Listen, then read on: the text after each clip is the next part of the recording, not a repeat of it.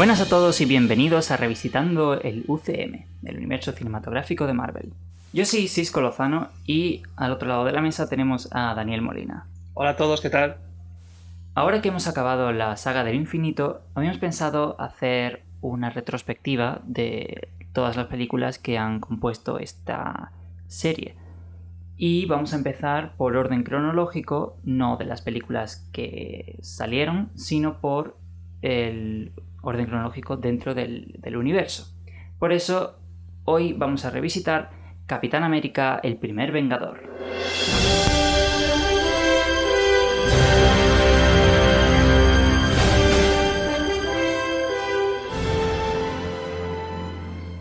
Capitán América, el primer Vengador es una película de 2011 y dirigida por Joe Johnston, que ah, dirigió antes de eso películas como Cariño encogido a los niños, que fue su primera película, que la verdad es que no lo sabía, que, que, compartían director. Eh, dirigió también un capítulo de las crónicas del joven Indiana Jones, Jumanji y Parque Jurásico 3, que es la, mala de las originales.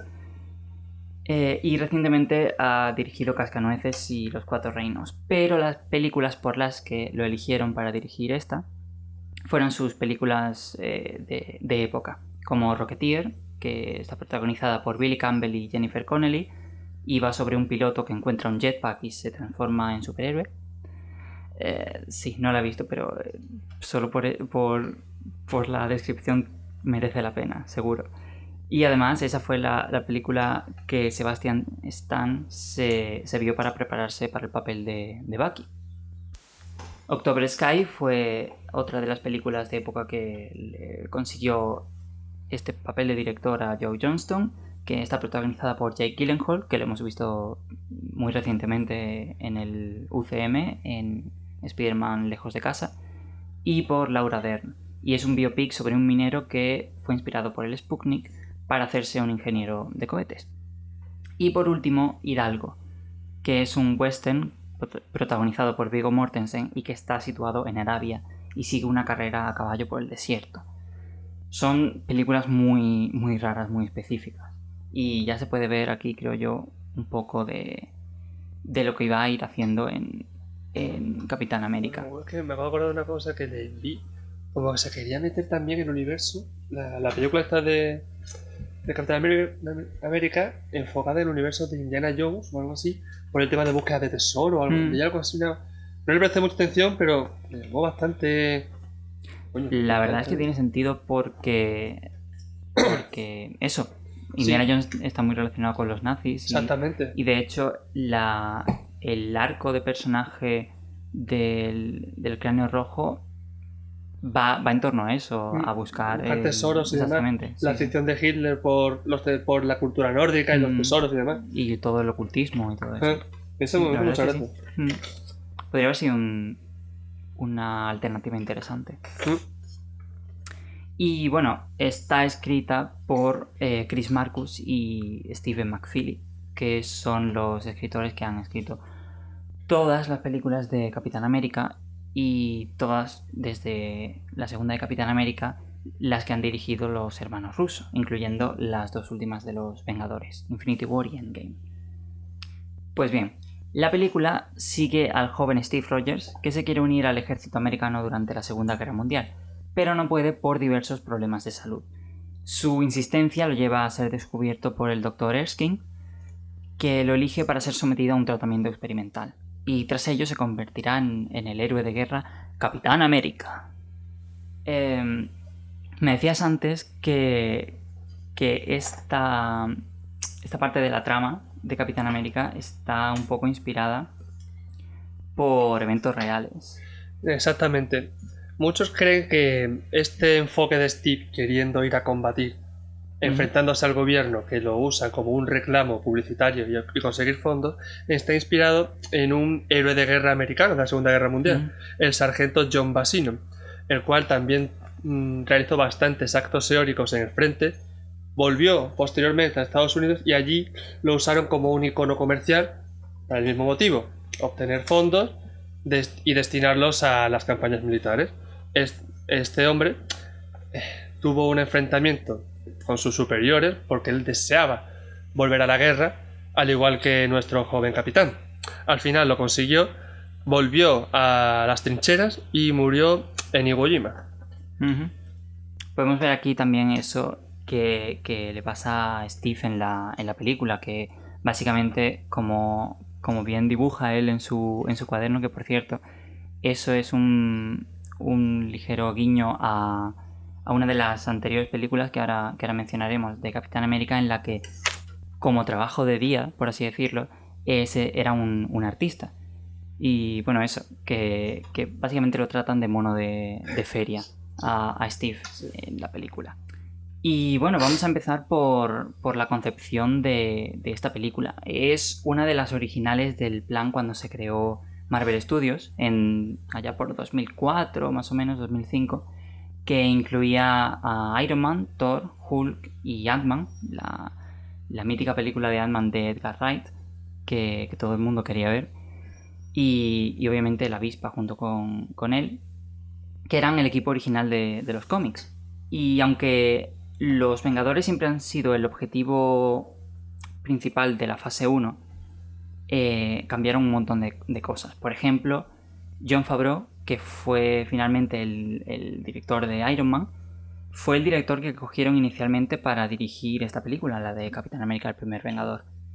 Y después de eso cogieron también una elección bastante rara como esta de Joe Johnston, eh, a Nick Cassavetes, que es el director del diario de Noah, que puede sonar bastante sorprendente, pero, pero también podría haber sido interesante como eso que, hablábamos de la perspectiva de Indiana Jones. Pero sin embargo, a pesar de ser de esas de los planes originales y que iba a ser casi la primera en, ser producida, acabó siendo la última antes de los, antes de los Vengadores y por tanto, junto con Thor, eh, de las que más hicieron para, para llegar a la trama de, que acabó siendo de la película de los Vengadores. Y aunque originalmente estaba pensada para ser una película independiente que no tuviese ningún tipo de conexión con nada, Josh Whedon, cuando lo contrataron para, para escribir y reescribir, mejor dicho, y dirigir la película de los Vengadores, cogió el guion de, de esta, de Capitán América, y la reescribió también para, para sobre todo en cuanto a conexiones con tramas y personajes, más que la estructura que, según dijo, le, gustó bastante y estaba muy bien cerrada y, cogida. Pero, como hemos dicho antes, esta no es la primera película de Capitán América, sino la quinta. En... Originalmente se hizo más o menos cuando salió cuando salieron los cómics la productora de, de básicamente propaganda de guerra, Republic, en América, hizo un serial de, de varios cortos que iban proyectando en, en, los cines antes de, películas.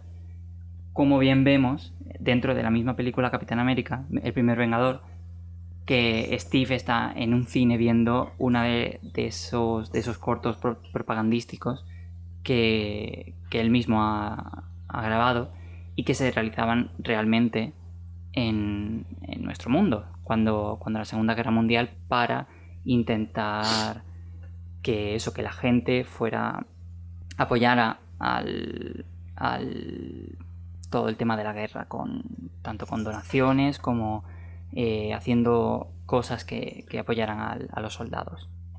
La segunda y la tercera, realmente, fueron dos TV movies que salieron en 1979, una a principios y otra a finales, eh, que fueron Capitán América y Capitán América 2, eh, Death Too Soon, como muere pronto, demasiado pronto, algo así.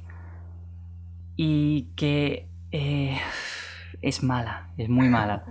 El capitán lleva un casco de moto con, con las alitas de las orejas pintadas. Es súper cutre, pero, pero igual que, que, la siguiente, la de 1990, eh, son míticas por los memes. Son, son películas de muy bajo presupuesto que nada tienen que ver con, con lo que ha hecho Marvel Studios o incluso Fox antes, en, a principios de los, de los 2000.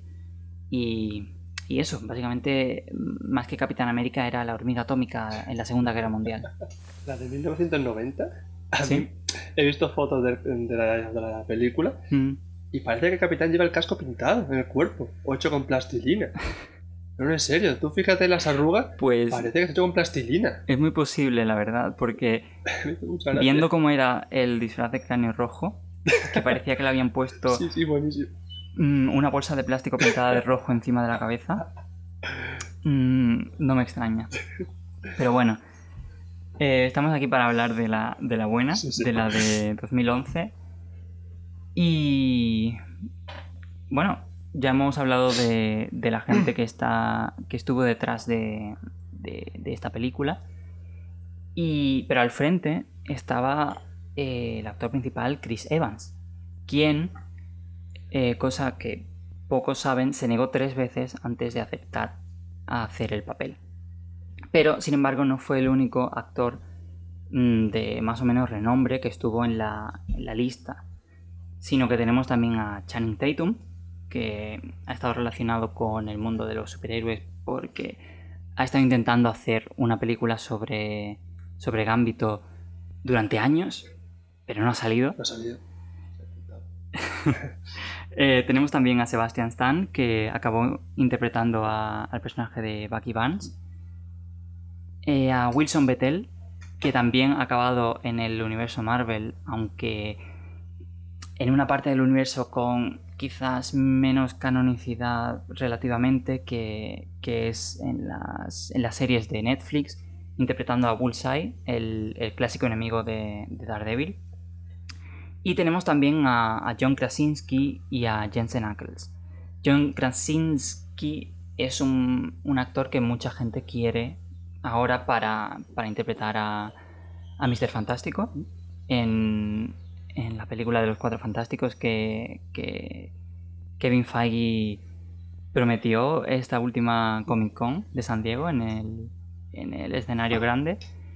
Y, bueno, también la gente quiere a, a su a, Emily Blunt para interpretar a, a su mujer, Susan Storm. Susan Stone, gracias. Que de hecho Emily Blunt también eh, estuvo considerada eh, para esta película en el papel de Peggy Carter y más tarde la querían, de hecho estaba ya cas- casi era la que habían elegido para interpretar a, a Viuda Negra, pero sin embargo por cuestiones de contratos con otra productora tuvo que irse a hacer una película que era Los viajes de Gulliver, si no me equivoco, y por tanto mm, tuvieron que elegir a, otra actriz, a Scarlett Johansson, para, para interpretar a la vida negra en, en Iron Man 2. Y bueno, siguiendo con, con la gente que. gente que no nos esperamos que estuviesen eh, haciendo el proceso de, de audición para, para interpretar a Capitán América, tenemos a Alexander Skar- Skarsgård, que, que es el hijo de, de Stellan Skarsgård, que ha interpretado al, al, al profesor, que no me acuerdo de su nombre, de Thor, el, el que se desnuda en, Sí, en el astrofísico. Sí, No me acuerdo, tío, tampoco. que es un actor de bastante renombre, Alexander, por sí mismo, pero eso tiene esa conexión con el UCM a través de su padre. Tenemos también a Sam Worthington, que, que interpreta a Jake Sully en, en Avatar. Y, y la verdad, si lo hubiesen escogido a él, hubiese estado en las dos películas más taquilleras de la historia. Exactamente. Curioso. Y por último, un actor que querían, que, que- que a mí me, co- me coge completamente por sorpresa, es Will Smith Puede ser. para Capitán América. La verdad hubiese sido una interpretación bastante novedosa y, y arriesgada, y, pero a ver, es Will Smith, ¿no? Todo lo hace bien. Sí. Pero al final se decantaron por, por Evans. Evans no, es, no era un extraño a, a las adaptaciones de, de cómics. No era su primer papel. Obviamente interpretó a Johnny Storm Sí. en las dos películas de Los Cuatro Fantásticos, las dos originales. Eh, Y apareció, pero apareció también en, en Scott Pilgrim contra el Mundo, junto con Brie Larson, que, que interpretará a Capitana Marvel, efectivamente. Y ambos hacen de eh, exnovios de, de Ramona en esa película. Y apareció también en The Losers, que tienen también un reparto estelar con bastantes eh, eh, personas que, que, luego llegarán al, al, universo Marvel como Idris Elba o Zoe Zaldana. Y bueno, como estaba diciendo, el papel de Peggy también tuvo consideraciones bastante importantes, aparte de Emily Blunt, que, que ya le hemos mencionado. Consideraron también a Alice Eve, que, la, la, podemos conocer por papeles en, por ejemplo, las películas nuevas de Star Trek. Es la, la rubia. Pero también llegará al universo Marvel a, a, Netflix con el papel de Typhoid Mary en, en, la segunda temporada de Iron Fist. Y por último, tenemos también a, a la magnífica Kira Knightley. Pero bueno, como íbamos diciendo, Steve es un muchacho delgaducho. Un momento, Francis. ¿Sí? Chris Evans rechazó el papel tres veces, no porque no le gustaba el personaje ni el guion. Ya, ya lo has dicho tú, le encanta hacer de superhéroes, mm. como dice Cuatro Fantásticos, sino lo hizo por miedo. Miedo porque no la altura de... Eh, mm. No, no, pues sino porque eran nueve películas. El contrato incluía nueve claro, películas. eso para un actor. Es duro. Mm. Es que él lo dijo. Si no, si haces una película y no te ha gustado, pues ya has cumplido, te vas y fuera. Pero es que tenía contrato con nueve. Mm. Ya, si no le gustaba, tenía que aguantarse y seguir hacia adelante. Lo reconoció en una entrevista que su familia fue la que dijo, venga, hazle la oportunidad de tu vida, etcétera. Al final se animó, ya lo hemos visto, está mm. enamorado del personaje, es pues el personaje. Y de hecho, aunque no quiere interpretarlo más, por así decirlo, eh, y es normal, son 10 años interpretando al mismo personaje y lo ha hecho de, de, forma totalmente magistral. Pero no le importaría volver a, a, Marvel Studios para dirigir una película, como ya ha dicho, y eso eh, nos da a entender que, que, efectivamente se lleva muy bien con el equipo que está eh, haciendo estas películas y, y con toda la gente que está detrás de... Exactamente, que ha sido posiblemente la mejor decisión de su carrera. Mm, pues, como íbamos diciendo, Steve es un muchacho delgaducho, pero el doctor Abraham Erskine, interpretado por Stanley Tucci, que a mí me sorprendió bastante, es el mismo que, que César en, Los Juegos del Hambre, el, el, presentador del, del programa. Pues Erskine lo elige por su corazón y no por su físico para ser sujeto de prueba de su experimento. Y aquí em, vemos una cosa que, que, obviamente salta bastante a la vista y es la, la diferencia de, del Steve antes y después de someterse a, este experimento. El, el Steve chiquitín, por, por llamarlo de alguna manera, Steve Chupa Chups, le llamaría yo. Se nota la cabeza. Pues es una cosa eh, bastante curiosa porque mucha gente cree que se usó un, doble de, cuerpo para hacerlo. Que de hecho tú mismo, eh, o yo, cuando, antes de prepararnos el programa, pensábamos eso, que era la, cara de, Evans compositada encima del cuerpo de un, de un actor más, más delgado, pero no aunque sí que usaron actores más delgados para, por ejemplo, eh, hacer por cuestiones de, luces y las de... Las caídas puede ser, las, partes de acción. Sí, las mm. partes de acción o con otros actores.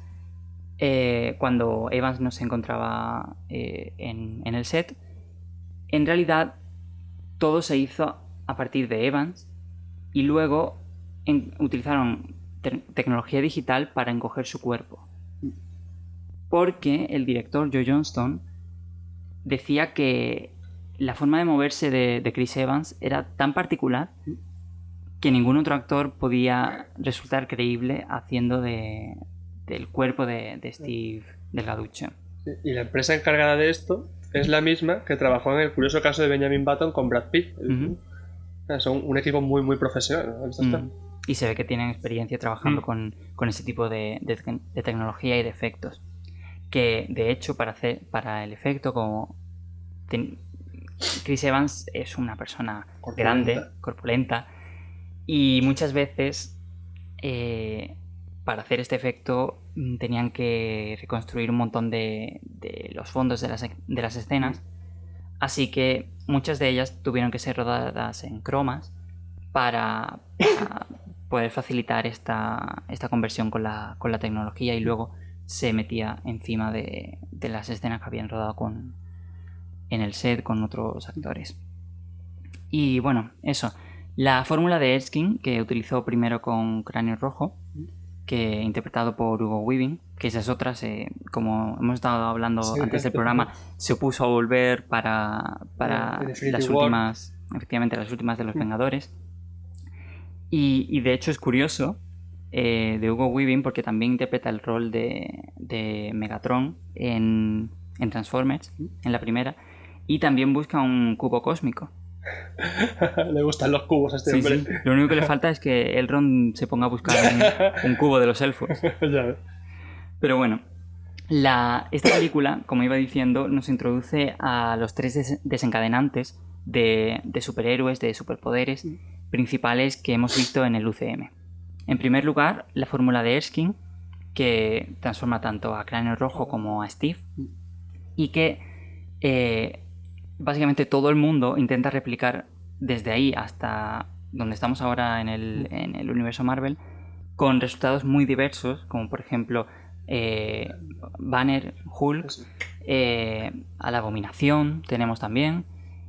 Y, y eso repercute hasta, hasta en las series que, como ya hemos dicho, pueden tener más o menos canonicidad, pero en las series de, de agentes de Shield o de Netflix también vemos referencias a gente intentando replicar ese experimento, esa fórmula que, que Abraham Erskine eh, consigue desarrollar, pero que nadie ha, ha sido capaz de realmente eh, terminar o de, de replicar a la perfección. Ni siquiera, de hecho, Tony Stark, aunque no sabemos si lo habrá intentado. No, no creo. Yo no- Howard, Howard yo creo que, que sí lo ha tenido Seguro, que intentar. Pero. Tony yo creo que respeta lo suficiente a Steve para no haberlo intentado. Y hablando de, los Stark, eh, esa es otra de las, de las formas de, conseguir superpoderes en el UCM que vemos introducidas en, en esta película con Howard Stark y, su tecnología. Y por último, el Tesseracto, que tan importante va a ser durante todo, toda la saga del infinito. Y, y bueno, el Vibranio también podemos considerarlo dentro de, de esa categoría de desencadenante de superpoderes en el UCM. Pero yo no diría superpoderes, diría otra cosa. Armamento más bien. Es un... Pero no superpoderes. Sí, realmente es, es- No diría superpoderes. eso es, es un elemento más que vemos introducido también Sí. en, esta, en esta película. Mm. Que, que eso, a pesar de no, ser, de no haber sido la primera, que fue Iron Man, Mm. vemos aquí que se sientan las bases de, de mucho en lo que se va a, a sentar el universo Marvel en sí, todas sus, sus reglas, por así decirlo. Y siguiendo hablando de la fórmula, eh, el actor que hace del alemán, que se lleva el vial durante el- después de, de matar a Erskine en el Ah, experimento, es Richard Armitage, que es Thorin Escudo de Roble, Thorin, Thorin, Thorin, Escudo, Escudo de Roble. en, en las películas del Oh. Hobbit, y que además eh, también tiene una relación con Marvel, ¿Mm? eh, con- en el hecho de que, de que interpreta a Lobezno en el primer audiodrama original de Marvel, que por cierto tiene su, su segunda temporada, eh, me parece que está ya, ya disponible para escuchar, pero bueno, yo lo recomiendo mucho, la verdad. Que por cierto, es mi actor favorito para encarnar a Lobezno. Es mi actor favorito para encarnar a Lobezno en las próximas películas de Marvel. Cuando ya las hagan al fin y las y introduzcan a los mutantes en el UCM. Me encanta ese hombre para Lobezno. Le veo esa pinta de salvaje. Un par de horas de gimnasio y consigue el cuerpo de Lobezno. Me encanta. Es La verdad es mi sí. actor predilecto para. Yo el único problema que le veo es que es demasiado alto. Sí, mide más de 1,90 me parece. Mm, Pero bueno, ya hemos visto que con Hugh Jackman eso no es un problema. Todo es posible. Aunque para mí personalmente prefiero que intenten buscar a un actor que encaja mejor con, con la descripción de Lobezno de, de los Sí, cómics. Eso también, pero este Pero bueno, esa rudeza la tiene. sí, este hombre ya tiene experiencia eh, cogiendo de tamaño, así que Mm, que tenga la verdad es que sí, sí, sí. Y bueno, hablando de Lobezno, podemos empezar a hablar de, de cameos. Y es que los hay para rato. Pues. En un principio se pensó traer, tener cameos de James Howlett, de Logan, Mm. y de Eric Lensher, Magneto, durante las escenas de, de la guerra, porque ya sabemos, eh, Logan eh, ha vivido desde el siglo XIX y ha participado en muchas guerras, fue un soldado Sí. durante la Segunda Guerra Mundial, y Eric Lensher fue, estuvo en un campo de concentración, porque es, un, es judío, y alemán. Y, y eso, parte, una parte mm, principal de su, de su historia, de su, de su personalidad como, como mutante y como personaje en sí, como villano, es eso, que cómo se enfrentó a, Sí. a esa discriminación de los de la Alemania nazi. Y, pero eso, obviamente hubo problemas de, de derechos con Mm. Fox y, y no pudieron meterlos.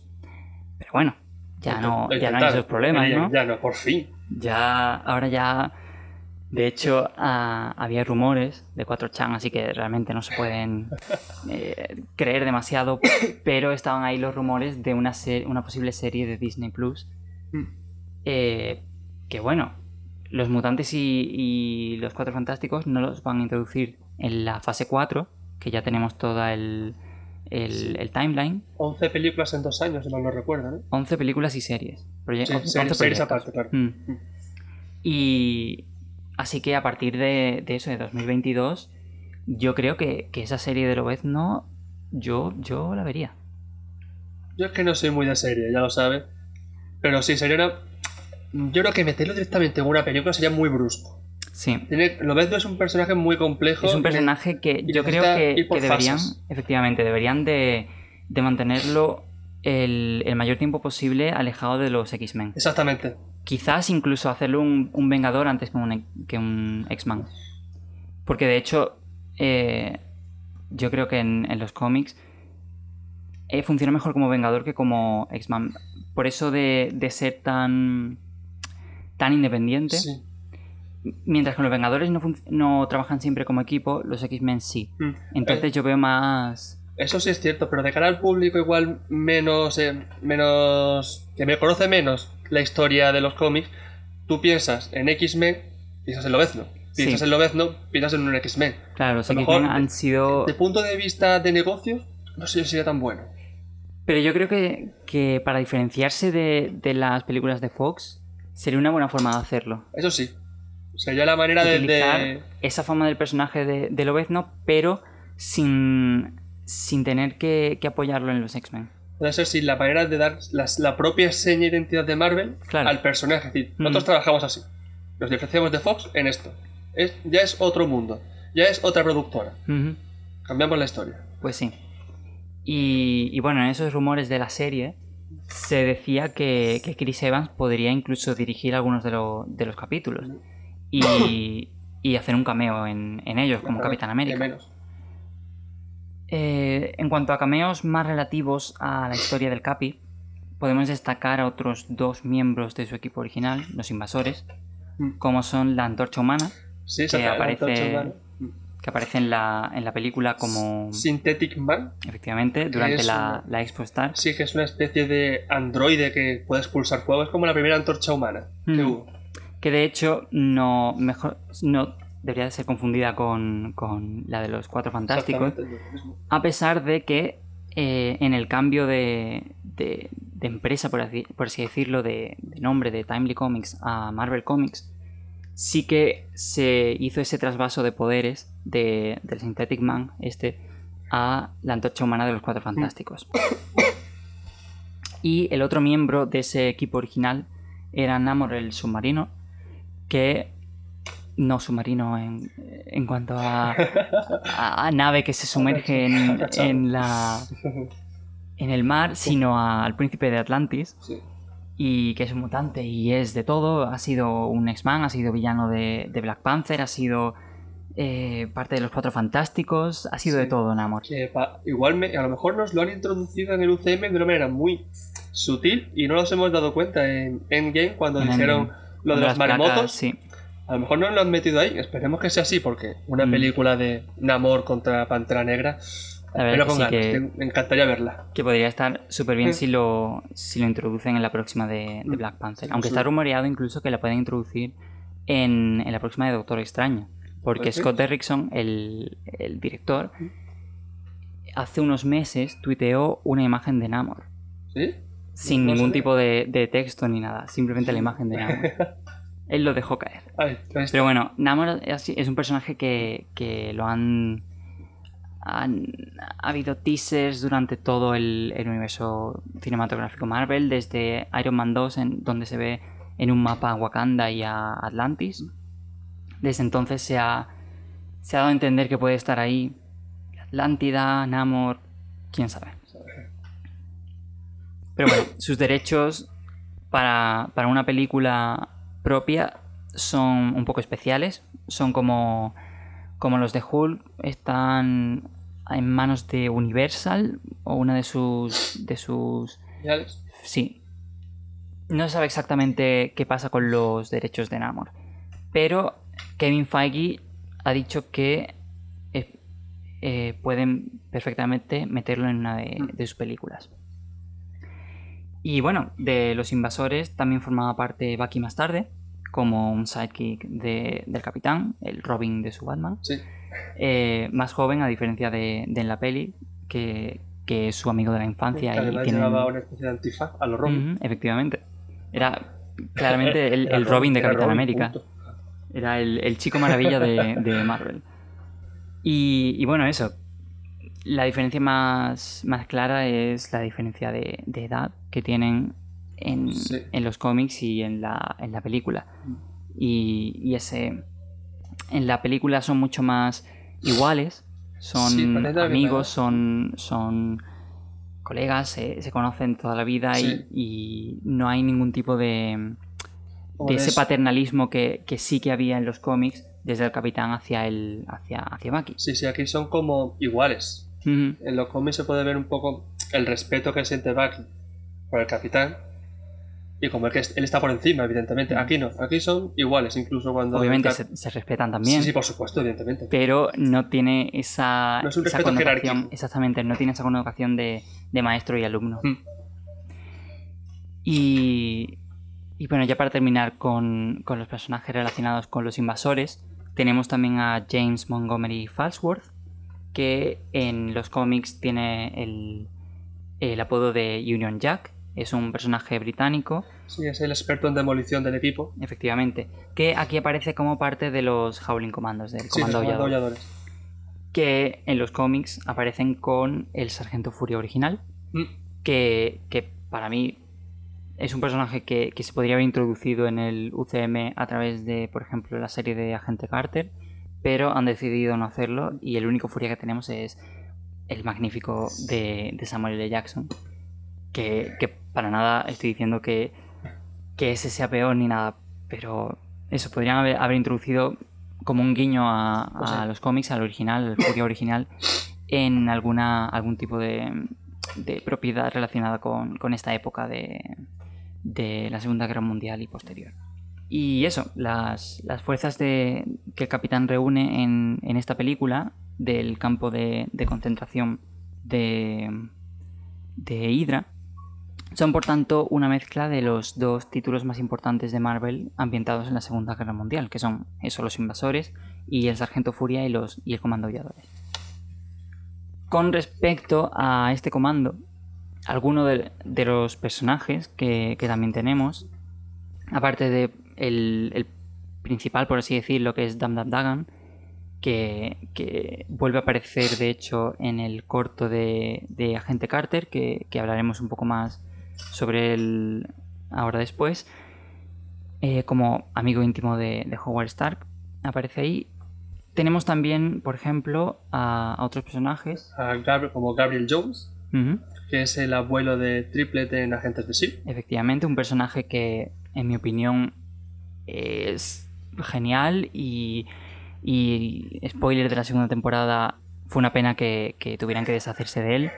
Pero el tiempo que tuvo que estuvo en la serie fue uno de los mejores personajes y, y obviamente la trama que en la que participó relacionada con Capitán América el soldado, de invierno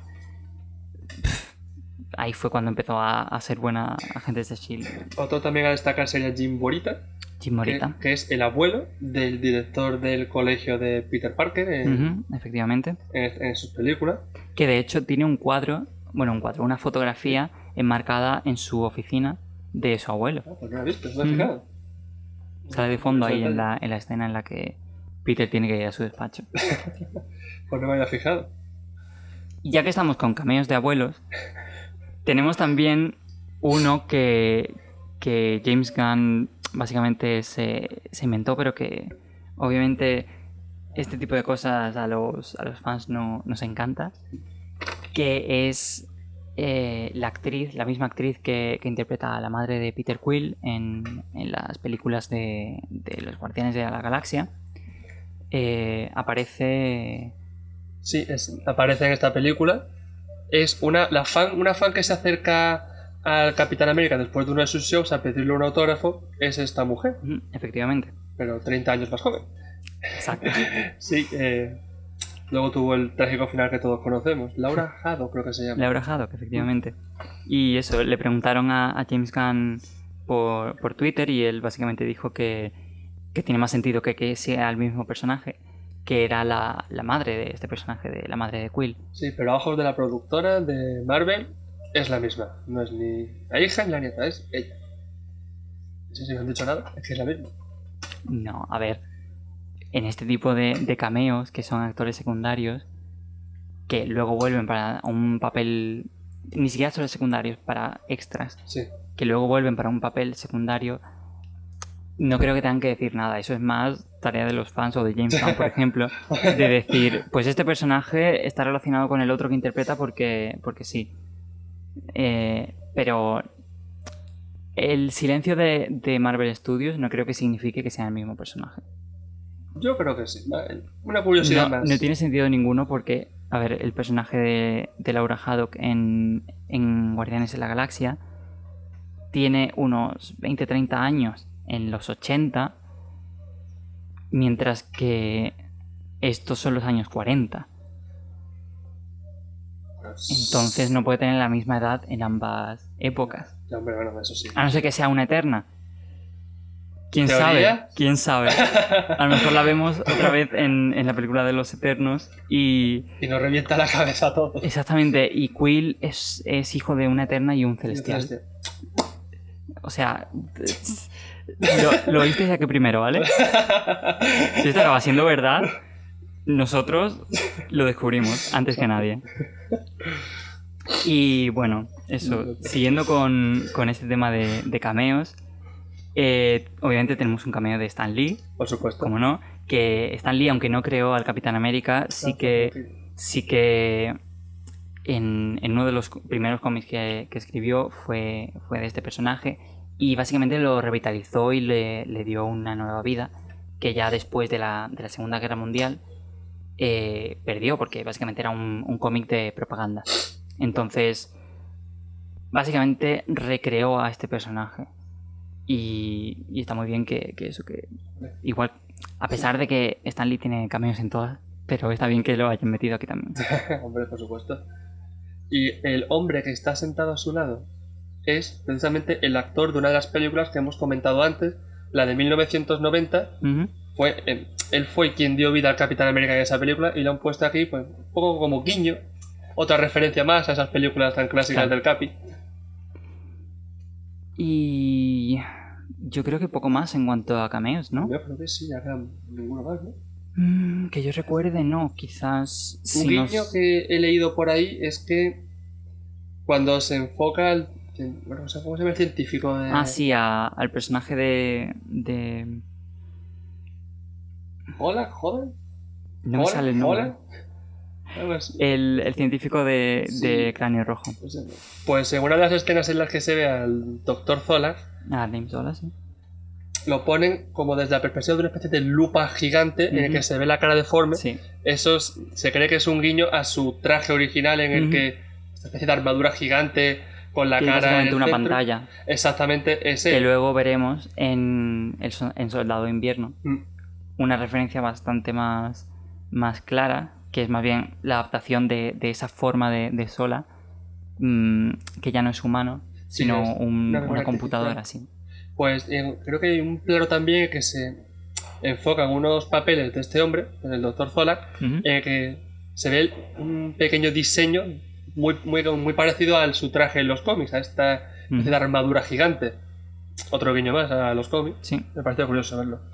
La verdad es que sí, que, que en estas películas de, de Marvel Studios, incluso desde la primera, eh, está plagada de, de referencias y guiños a, a cómics y a, a personajes, a adaptaciones que no han llegado a hacer Mm, de forma total, pero, pero siempre dan a entender que, que están ahí, que son una posibilidad para el futuro.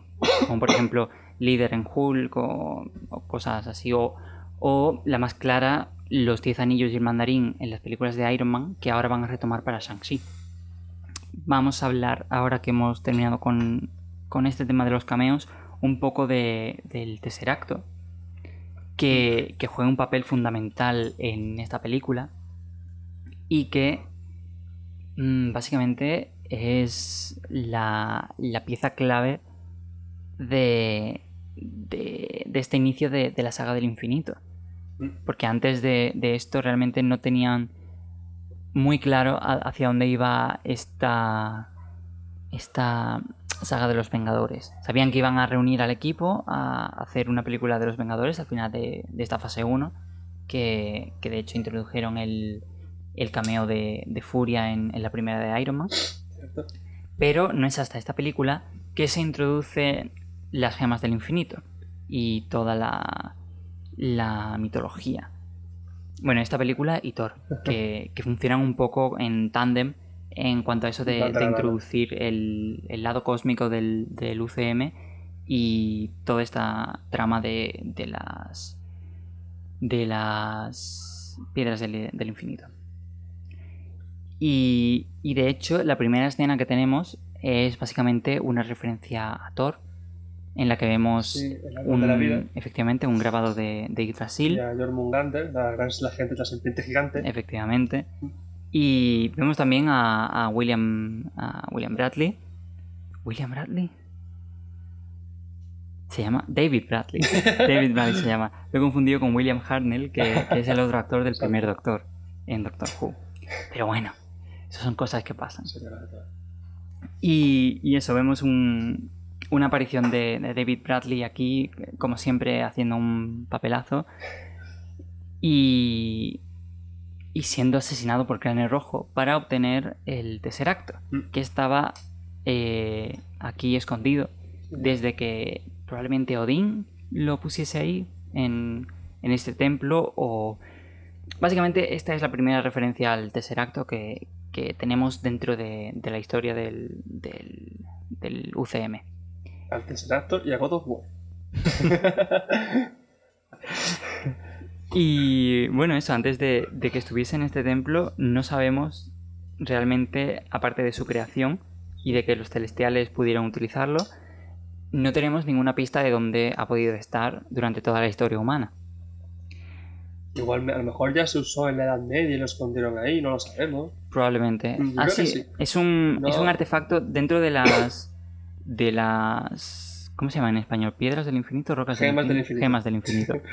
Yo sé que no te has pasado todo el rato en Infinity Stones o algo Claro, así. es que en inglés, en los cómics son, son Infinity Gems, pero en las películas son Infinity Stones.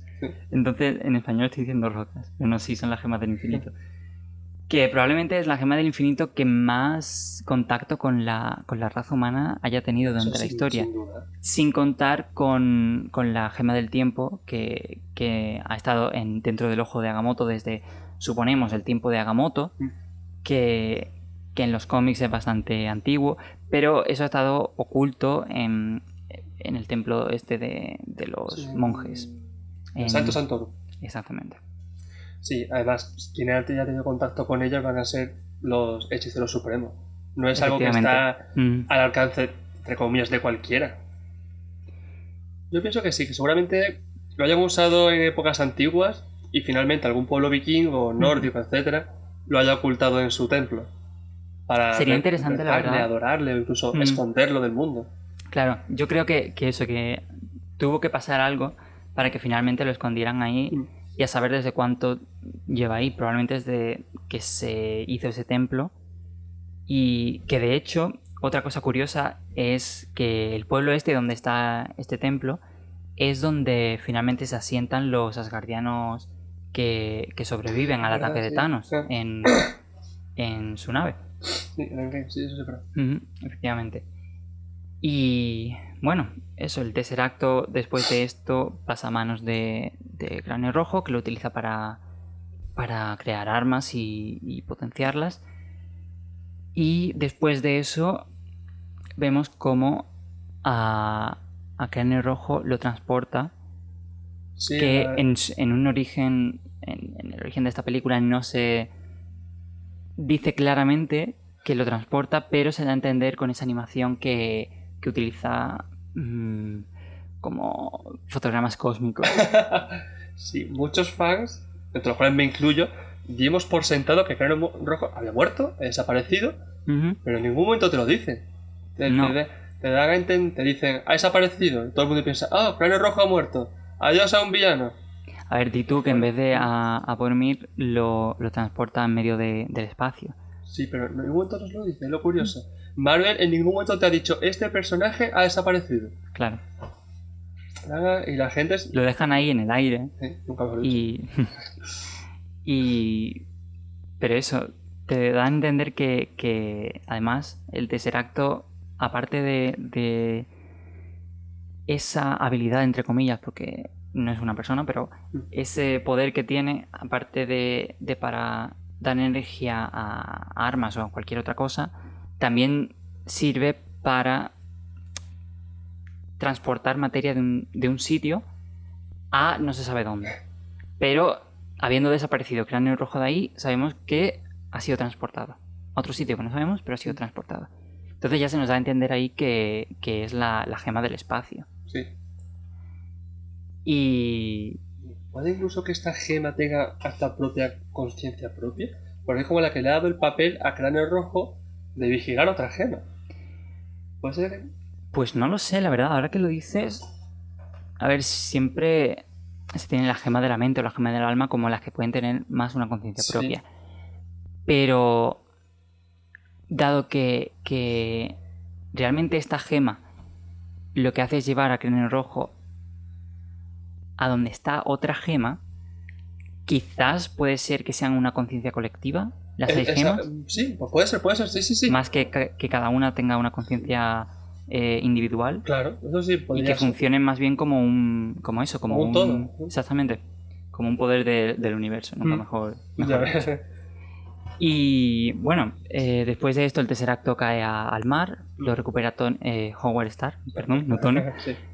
Y, y Tony suponemos que, que empieza a investigar sobre él, pero no descubrimos realmente la investigación hasta dónde llega hasta principios de este año, Mm, que, que nos dieron Capitana Marvel, y vemos un poco más de la historia del tercer acto, que hablaremos de ella la semana que viene, con al analizar Capitana Marvel. Pero bueno, aquí eso, nos, nos presentan el tercer acto y nos dan nos, nos dan toda la información para que sepamos que es algo muy poderoso y que va a ser importante. Por el hecho de que lo recuperan al final de la película y que, que le dan esa importancia de, de... Aunque Howard lo recupera, pero sigue buscando a, a, a Capitán como diciendo, bueno, sí, eso ya, ya lo veremos más tarde. Lo, lo guarda en un cajón. Exactamente. Totalmente. Y bueno, eso es uno de los aportes más grandes de esta película al, al resto del, del UCM. Mm. Aparte de, de, obviamente el Capitán América, que, que vemos al final de esta película cómo llega al. llega entre comillas al, al mundo actual. que para mí es una de las mejores escenas post créditos de, toda, de todas Mm. las películas. La verdad es que Te sí. deja con la boca abierta. Y a él más todavía. Mm. Cuando ¿Dónde estoy? ¿Qué ha pasado aquí? Al más puro estilo del show de Truman. ya ves, muy la verdad que sí. Que era todo un decorado, un set. Y bueno, la última eh, adición importante del, al universo cinematográfico Marvel de esta película es, por supuesto, Bucky, Mm. que ya se nos, se nos empiezan a dar los, los indicios de que va a ser el soldado de invierno, también en, en, el- en las películas. Cuando es capturado por, por Rojo, lo someten a, a experimentos para intentar replicar la fórmula de Elstrom, que Sola también está trabajando en ella, aparte de, de- en, las, en las armas. Y se nos da también un momento que se nos ha dado cada vez que Bucky aparece en una película de Capitán América, que es que Bucky coja el escudo de Capitán. Que en esta película sucede en, El tren, en creo el que es. tren, justo antes de que se precipita para vacío. Mm. y, y eso, nos lo han estado enseñando en todas las películas de Capitán. Y finalmente, Ponen a Falcon. sí. Pero bueno, no sabemos al final de la serie cuál de los dos va a tener el escudo. Yo quería a Bucky. No, no sé nada. No. Pero ya vimos en, la, en el panel de, de la Diego Comic Con que, se estaban pasando el escudo de forma muy juguetona. Así que, aunque Tú, no, tú, no, no, tú, solo tú, no, tú. al final se lleva Jessica Chobot de forma bastante eh, awkward, así, lleva yo. Pero, pero bueno, mm, eso quizás no, nos puede dar a entender que, que no está tan sentado en piedra, a pesar de que Steve haya pasado el, el, el manto a, a Falcon. Falcon, no me sale el nombre, Sam, a Sam. Sam, eso. Eh, eso, no sabemos realmente quién de los dos va a acabar con, con el escudo. A ver si el Capi ha elegido un sucesor, la verdad es que estaría feo. Que se lo diese a otro al final. Yo ya creo que va a ser Falcon sí o sí. A lo mejor Zemo mata a Falcon. Si pasa, también lo escuchasteis aquí primero. Vamos a cambiar el nombre por Pitonisos del UCM, me parece a mí. Prediciendo el tema. Exactamente. Y, y eso, después de coger el escudo, cae, se precipita vacío. Y de ahí aprendemos eh, luego en, en- creo que es en Civil War, que lo, lo recogieron los rusos y lo sometieron a, a otro experimento para recrear el eh, Capitán América. Si fueron los rusos. Los rusos, como siempre, imitando a los americanos. Esto, esto no lo libramos nunca. Probablemente veamos más de ese programa, aparte del programa de Vida Negra, en la película de Vida Negra. Porque aparece Alexei, eh, no acuerdo su, de su apellido, pero es el Guardián Rojo, que es básicamente la versión eh, Sí, sí, rusa sí. de. Efectivamente, Capitán sí, América, sí. Que interpreta. Eh, Harbour. Hoy estoy fatal con los nombres.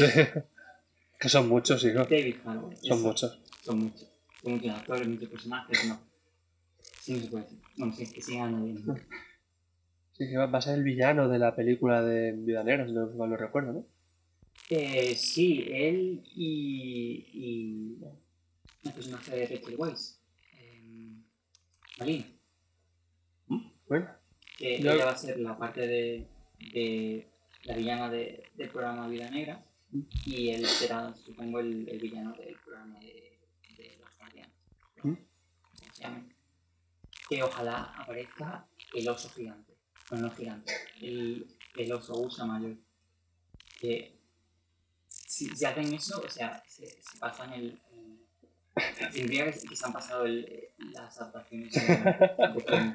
De- ya con Guardianes de la, de la Galaxia y con las últimas de Thor, con Ragnarok y, y Amor y, y Trueno, ya están muy en el territorio de, de lo más raro de los cómics, con Doctor Extraño y todo eso.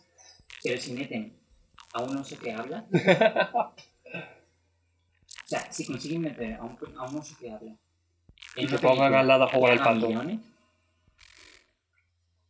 y que se lo coma. Sí, jugar el pato. O sea, no lo que ya lo sabemos. ¿Tienes una serie protagonizada por el oso gigante y jugar el pato?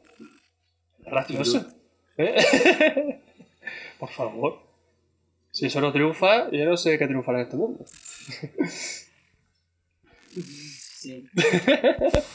De hecho, eh, dentro de poco, los derechos de distribución de, de la película de los 80 de Juego del Pato va a volver más. ¿En serio? Así que la pueden meter en el, en el UCM. A que no sabes qué están esperando. Ya la tienen hecha, solo tienen que ponerle. eh, a ver, esto es parte del, del UCM. Y ponerle la R de registrar. Sí. Ah, Y bueno, eso. Básicamente, eso es la, la contribución de, de Capitán América al primer Vengador Hmm. al UCM. Sienta un montón de bases, eh, da un montón de, de primeros pasos, introduce un montón de personajes y conexiones que pueden ser de Marcus McFeely o de Josh Whedon, por su parte. No lo sabemos, pero es una película que, a pesar de que quizás puede ser algo difícil de ver, en el sentido de aburrida, tampoco quiero decir aburrida, pero... no sé, es verdad. A mí la primera vez se me hizo eterna. Mm. La segunda vez Puede me gustó. parecer eso mucho más ser este género de guerra de, de, de Joe Johnston, que, pero yo creo que la hace bastante amena, a pesar de, de tener ese género, porque tenía que tener el Sí, sí, género tenía que guerra. Era necesario. Yo creo que la hace bastante amena. Eh, es una película esencial, porque introduce un montón de cosas. Y, y eso, básicamente, es la primera, cronológicamente, dentro del, del UCM. No sabemos eterno dónde, dónde se situará, pero dentro de la saga del infinito es la, el, el origen, Sí. por así decirlo. Y bueno, en esta película se introduce también a personaje de Agente Carter, que no hemos hablado mucho de ella, que eh, tiene la. aparte de, de un one shot, de un corto de, Mm. que hicieron con ella como un personaje principal, en el que se la ve siendo parte del- de la SSR, creo que se llamaba, o SSR, que es básicamente lo que había antes de Shield.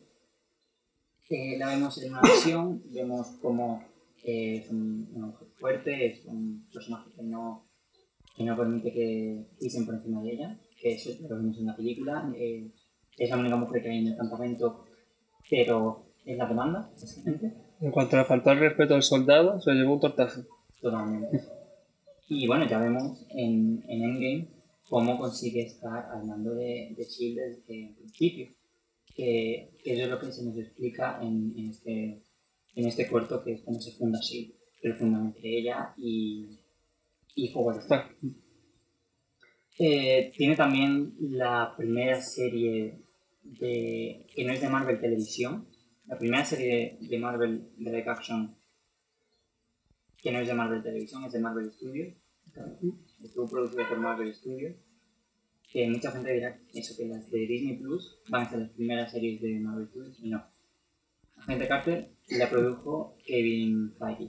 No fue de. Eso que está equivocado. Sí, seguro. Y. Y bueno, es una serie que cuenta con, con dos temporadas. Eh, introduce también cosas relacionadas con, con esto y con otras partes del, del UCM. Introduce a un personaje que es también parte del, del proyecto o de lo que era antes el, el proyecto Vida Negra, que es el personaje de Dottie, si mal no recuerdo. Y en la segunda temporada introduce la materia de energía negra. No me acuerdo cómo se llama, pero Yo es que no la he visto. es eso es relacionado con, con el, el mundo con el, la dimensión oscura de, Doctor Extraño tiene también algunas conexiones con el Darkhold de Agentes de Shield y de hecho en, en Agentes de Shield también se, se ven escenas con los con el Comando Aulladores y con la Agente Carter que se relacionan con esta serie de Agente Carter. Entonces, Agentes de S.H.I.E.L.D. está ahí un poco en, en esa en ese área de, de, canonicidad dudosa de algunas cosas, otras no, porque se relaciona con algunas películas, con la serie esta que es de, de Marvel Studios. Quizás tiene un poco más de, canonicidad que las series de Netflix en este momento. No sabemos cómo se va a desarrollar en el futuro, si Kevin Feige va, va a aceptar poner algo más de, esas series en las películas o en alguna serie de, de Disney Plus, quién sabe. Para mí toda, toda, es como es como yo las quiero todos por igual. Las películas y las series son como, como hijos, no se puede querer a una más que a otra. Tengan más canonicidad o menos. Excepto Inhumanos. Inhumanos es. No se puede ver. Si lo consideras serie, allá tú con tu problema. Solo me he visto cuatro capítulos de los ocho, ¿vale? Si ni siquiera yo he podido terminarla, es mala. Y creedme que si, si no se le ha acabado él, es que es mala. Porque he sacado lo que sea ya ves, mi serie favorita de Netflix es Iron Fist.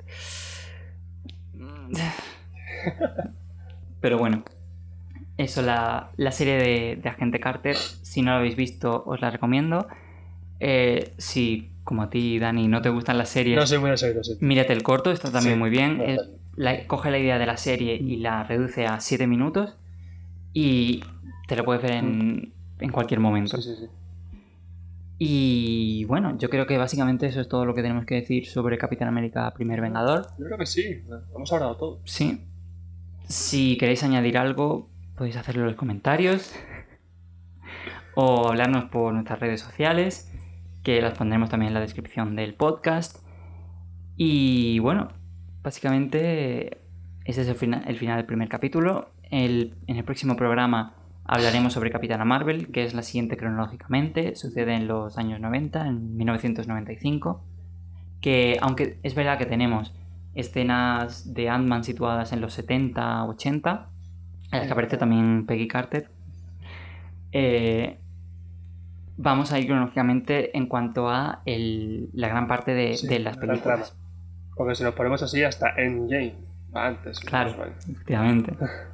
si, si lo hiciésemos así, hay, si queréis ver cronológicamente todo el UCM, las películas, os recomiendo eh, una un edit que ha hecho un, un fan que, que, lo tiene todo en dividido en partes de, de dos horas, tres horas y que va poniendo escena por escena donde va cada una. Pero bueno, eso ya para quien quiera hacerlo. Yo, yo lo hice antes de que saliera Capitana Marvel para, para ponerme al día eh, y, y, revisitarlo todo otra vez. Pero bueno, eh, en cuanto a este programa ya está todo dicho y nada, nos vemos en el próximo. Hasta luego. Adiós.